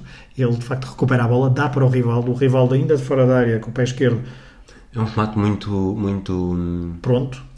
pronto e é, e é hum, como dizer endiabrado Sim, Ou seja, não é. não é fácil. Não há um remate Ou seja, seco. eu, não é eu, olho, eu olho para a forma como o Cano. É um erro do Cano, que ele tem de ser um erro do guarda-redes, não, o guarda-redes não, não podia ser aquilo, mas, mas tento sempre perceber se é um erro que é um erro completamente absurdo ou se é um erro de um guarda-redes. Eu acho que foi um erro de um guarda-redes. Acho que a bola faz um efeito esquisito. Estamos a falar nesta altura, é a Fever Nova, não é? É aquela bola Pronto, esquisitíssima. não é a Jabulani, mas eh, falava-se de Fever Ui, não, Falou-se da Jabulani como foi- se falou da Fever Nova. A Fever Nova, acho que é a primeira bola que se fala uh, de efeitos especiais, eh, Pronto. de coisas esquisitas. E de facto acho que a bola faz um. O rival batia sempre muito bem na bola Sim, também, sim. é? E ele, ele bate de forma muito rápida, ou seja, recebe a bola, ele bate mesmo muito rápido e surpreende o Cani, já agora só um pequeno desvio. Acho que isso também é uma, uma das grandes diferenças dos, dos guarda-redes desta altura para os atuais. É a capacidade de concentração e de reação após, porque ali é uma perda de bola. Eu acho que os, os guarda-redes atuais são um bocadinho melhor neste aspecto, porque o Cani era um excelente guarda-redes entre postos, já estamos a falar praticamente de um guarda-redes moderno, não era um, um espetacular jogador jogador com uh, um guarda-redes com os pés, que é uma das coisas que agora se valoriza, mas eu acho que a, a, a reação à, à, perda e a capacidade de, de reação à, à adversidade do guarda-redes atual hoje, um guarda-redes médio é melhor do que um guarda-redes médio nesta altura. E ele aqui é surpreendido. Eu acho que a bola vinha com truque. Vem com truque. Vem com truque vem com e truque. bate vem com truque, vem com truque de efeito, vem com truque de traje, trajetória de, de, de, força mesmo de impacto e bate, parece que desce muito rápido à frente do cano e bate. E, e aí, pronto. Aqui, seria, eu acho que ali nunca, nunca é uma defesa para agarrar a bola. É isso que eu ia dizer. Nunca seria isso. Ali, um guarda-redes, se calhar já de 2022, teria o uma maior, um instinto. instinto já de socar ou de defender para o lado. Aqui o Canina quis agarrar a bola e foi isso o erro, porque ele Sim. tenta agarrar a bola e a bola estava traiçoeira e ele não agarra a bola e o Ronaldo nisso. Isto aqui é que é o Ronaldo também, já nota-se que é o Ronaldo de há uns anos que é muito rápido, porque ele recupera a bola, dá no rival e de repente já está em cima da pequena área para, para ir à recarga. Isto era demasiado rápido, isto é demasiado bom para qualquer defesa alemã uh, acompanhar. Depois temos um pequeno, uma pequena tentativa de reação do Yeramis. Bola sofre um desvio, ganha canto e, e Voller começa a dança das substituições. Certo. Sai Closa que não faz um jogo. Eu acho que, assim, o Closa terminou o Mundial com 5 golos. Já falámos que são todos na fase de grupos, 3 são contra a Arábia Saudita. Eu acho que não sei se ele não viveu um bocadinho à sombra do, do hat-trick que fez. Eh, não estou a dizer que seja um mau jogador sim. neste Mundial, sim. sim.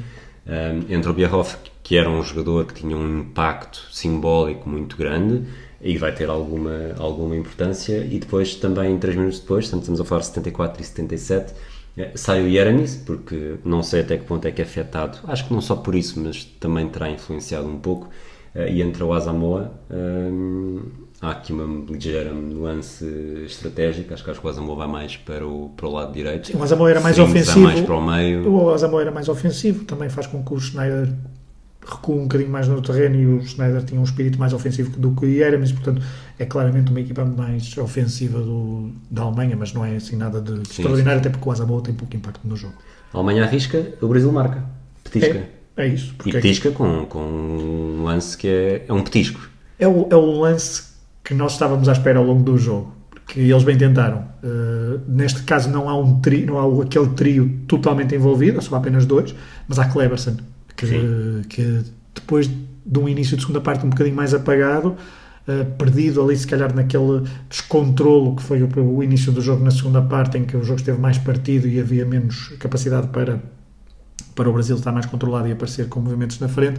Aqui claramente uh, o Cleverson tem espaço, uh, a Alemanha está exposta e o Cleverson arranca muito bem pela direita e é ele que faz a assistência. A assistência tem de ser acreditada a ele, segundo, segundo os critérios. Mas a assistência de Rivaldo que abre as pernas para Ronaldo fazer o, o golo, portanto, da direita a bola vai ao meio, Ronaldo, Rivaldo abre as pernas e Ronaldo faz uma, ainda faz uma recepção. Uh, não sei porque na minha cabeça tinha a ideia que o remate tinha sido de primeira, vindo das, depois do, do Rivaldo abrir as pernas, tinha ideia que o Ronaldo tinha rematado de primeira. Mas há ainda uma recepção e depois a bola bem colocada pelo Ronaldo. Isto também é Ronaldo Premium. É, há um gol do Brasil no Mundial 82 que, que também há assim um, um, Acho que é contra a União Soviética, que é um abrir, das, abrir de pernas para o gol do Éder, talvez. Uh, e, e, de facto, esta jogada é lindíssima e vale. Há, um, há um lance no início da segunda parte em que o Ronaldo recebe mais ou menos. A jogada é diferente, mas recebe mais ou menos na mesma, na mesma altura, puxa para a direita e acho que é o Ramelau que, que consegue cortar o remate Aqui o Ronaldo abriu mais a trajetória, abriu mais o ângulo e conseguiu e faz um, faz um grande gol e mata o jogo. Acho que não quer dizer, não mata o jogo. Poderia não ter Sim, o porque, jogo poderia não ter morrido porque porque aos 83 seguir... minutos acho que há o lance que é o lance mais do que o decisivo que o 2-0 é, acho que este momento aos 83 eh, é o é o momento em que Marcos entra, entra na história do jogo, dá espetáculo e, e, impede que os últimos minutos sejam de, de sofrimento agoniante para os brasileiros. Sim, até porque, pelo histórico, os alemães eram conhecidos por nunca, por nunca desistir até, até ao fim. Tinham, inclusivamente, por exemplo, no Mundial de 86, recuperado de 2-0 para 2-2 eh, e depois, é verdade, concedem logo o gol a seguir, mas, eh, mas têm esse espírito de, de reviravolta e aqui Bierhoff tem aqui uma oportunidade, um remate bastante bom, pronto, mas a defesa é muito boa. E é engraçado, acho que outro pequeno desvio. O guarda-redes brasileiro que nós reconhecemos mais nesta altura, pós-Tafarel, é Dida, diria, uh, como Sim, símbolo sim. das balizas brasileiras, até pelo que tem no, Sem dúvida. pelo impacto no Milan. Mas, Tanto ele- que eu nem sequer assisti Marcos a. Não assisti Marcos. mas a verdade é que ele é, é o titular desta final, e, de- de- deste, deste Mundial, e tem aqui uma, uma excelente defesa. Ele que, lá está, teve uma carreira no Palmeiras e era muito mais eh, valorizado em casa, eh, e Scolari deu, perguntando, não sei quem era o Mortosa de sempre na, na baliza, na- no treino de, de guarda-redes, mas eh, certamente que deu mais, eh, mais garantias, e Dida depois tem uma carreira mais associada ao Milan, também na seleção brasileira, é certo, mas Sim. com 100 vitórias, eh, pelo menos a nível de, de mundiais. Tem Copa América, creio. Deve ter uma Copa América, aquela que o 2005. Luizão ajuda, ajuda a ganhar, não sei em que ano. O Júlio mas- Batista marcar um gol perto do fim. Que fazia parte do, dos comentários do. Adriano, Sim, sim, sim, que eram do nosso, nosso coleção Europa América. Exato, exato. E, eh, e pronto, e, e- este lance de facto, aqui acho que o jogo fica. Fica, até porque depois, se olharmos. Depois há eh, outra, há mais substituições, não é? Porque é, sai Boda e entra Ziga, que é basicamente troca por troca e dar, refrescar ali a, a ala esquerda. Do lado do Brasil também começar a queimar algum tempo. Sai Ronaldinho Gaúcho, entra Juninho Pernambucano e Juninho. Eu vou chamar Pernambucano sempre, Juninho Paulista, ehm, que tem um impacto interessante no jogo, nos últimos 5 minutos, em que aí até os comentários do, do Casagrande ele intui que poderá haver um 3-0 e, e só não surge por, por, por Má alguma definição. má definição no último, no último momento, porque o Juninho entrou, eh, entrou com. Até porque se fosse alta definição, a pergunta há pouco tinha valido a pena. Eh, e pronto, e eh, há mais. há, há um algum- lance, há aqui um lance aos 85 que tecnicamente Metzelder, ainda, é? podia, ainda podia ter mexido Sim. no jogo. Há um livre de amanhã para a área. eh, não sei se a defesa brasileira está a contar com o fora de jogo. Metzelder sozinho ao segundo. Há três alemães sozinhos, a bola só passa verdadeiramente pelo Metzelder, em que se ele faz o desvio ao segundo poste, se consegue chegar à bola e se faz o gol, continua a haver aqui uma margem de 5, 8 minutos para, para fazer diferença. Mas não, não foi, foi não foi frisson, foi susto. E, e depois, eh, E depois acho que- chegando ao minuto 90, É. Nilson neles. Danielson neles. É, de facto, a entrada de, de Danielson faz com que o Galvão Bueno nos presenteie com um, um comentário aqui icónico. em 3 minutos, Disse. Denilson nele, vai Denilson, cada vez que o Denilson toca na bola, Denilson Não, neles! antes dele tocar a bola, que é. Vai, Vai entrar, entrar. vai entrar, vai entrar quem? Danielson neles. E portanto. Isto devia ter sido uma coisa de mundial inteiro. Exatamente. Cada vez que o Denilson tinha a bola, partia neles. para cima. Imagina, e ele só jogou e só entrou ao minuto 90. Imagina que tinha entrado ao minuto 70. Mas aqui também acho que é capaz de haver euforia, Euforia. de saber que, que está a chegar. Tanto que depois, além do Denilson neles, há toda a rábula da entrada do Ricardo Isaacson dos Santos, Kaká, conhecido por Kaká. Que não entra. que é, in- é in- inacreditável. O- de certeza, é assim, percebe-se que é um miúdo de, não sei que idade ele tem, 18, 18, 19. 19 anos. Sim. Uh, percebe-se que é um miúdo cujo, isto hoje em dia, havia um gajo com um cérebro que punha Da bola fora. da bola fora. Sim, claro. Aqui e ele não. pede, ele vê-se ele a pedir de bola para fora, vê-se ele a fazer o gesto para deitar a bola. há gente do Banco do Brasil não- que não se percebe se isto está quase a acabar, se Exato. falta, não, faltam, Porque ele ainda não tinha nenhum minuto, creio, no Mundial. ele faz 8 minutos. Ah, ok, faz contra a Costa Rica. Não sei, sei que falámos disso recentemente Ok, ok. num- sobre tipo, os bolas de ouro que ganharam mundiais Certo, ou melhores ok. jogadores. Uh, mas a questão é: um jogo destes está a 2-0, portanto, em princípio já não, não vai chegar a 2-2. Mas o tempo útil de jogo na parte mais decisiva foi 100%, porque não houve uma única pausa. Exatamente. O Kaká hoje deve estar a continuar a ver jogos, a ver estatísticas só de a partir do minuto 90, quantos jogos é que não tem uma única pausa até ao apito final. Tudo bem que hoje em dia há 8, 9, 10, 11 minutos de desconto. Mas nesta aqui, o Kaká, lá está, era jogar uma final.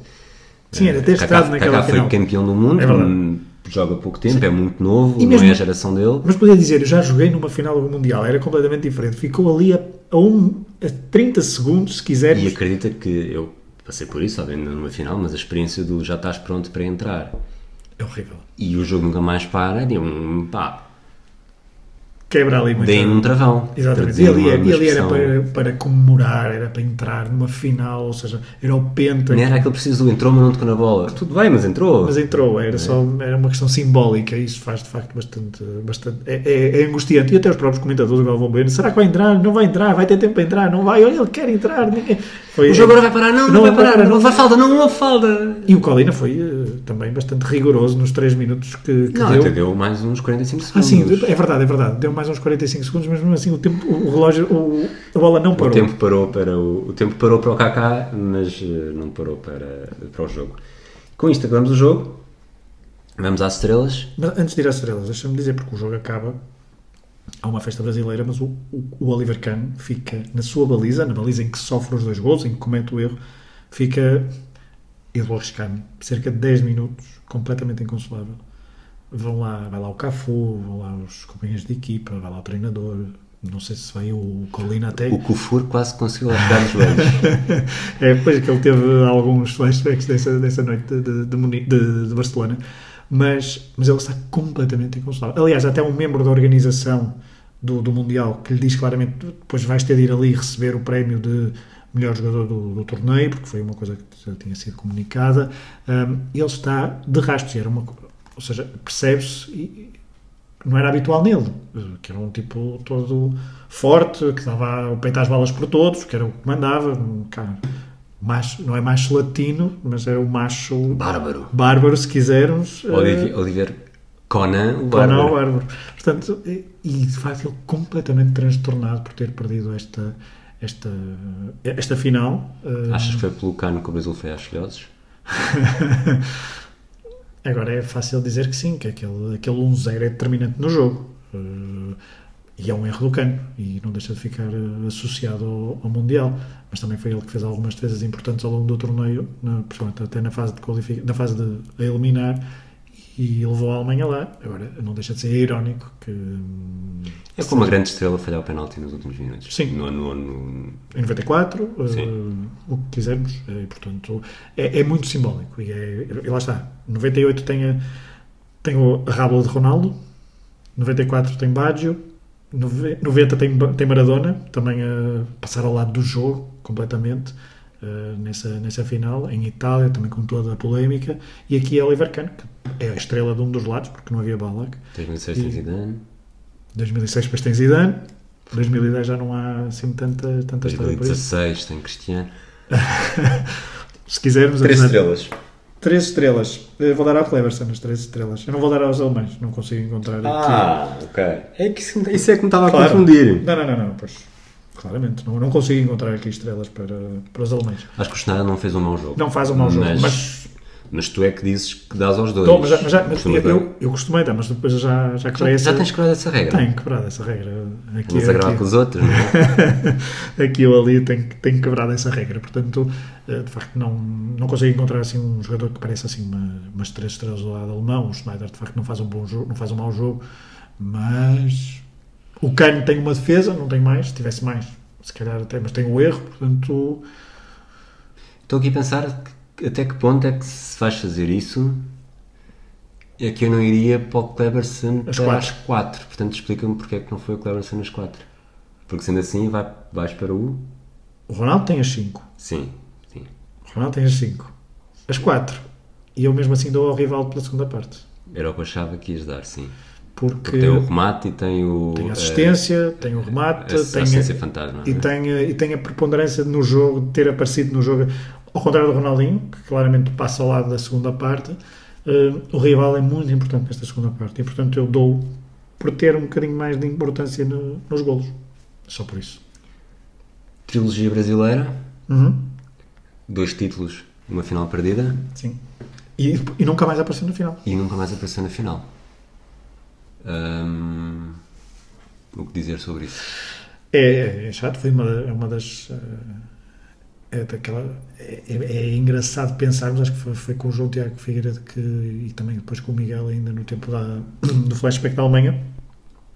É, é, isto é já agora, engraçado. desculpa, porque, porque hum, é interessante, porque o Galvão Bueno, ah, durante os festejos, e agora vou só, vou só recuperar aqui a ficha de jogo com as idades que eles tinham na altura, o Galvão Bueno nos fala do Hexa. Fala Sim. do Hexa já como se uma coisa completamente natural, porque diz, e com razão, que desta geração, Lúcio tem 24, Rocco Júnior tem 25, Edmilson tem 25, Gilberto Sabot tem 25, Ronaldo tem 25, Ronaldinho tem 22, Cleberson tem 23, Dionilson tem 24, portanto acho que são 6 jogadores dos 13 que jogaram, têm 25 ou menos.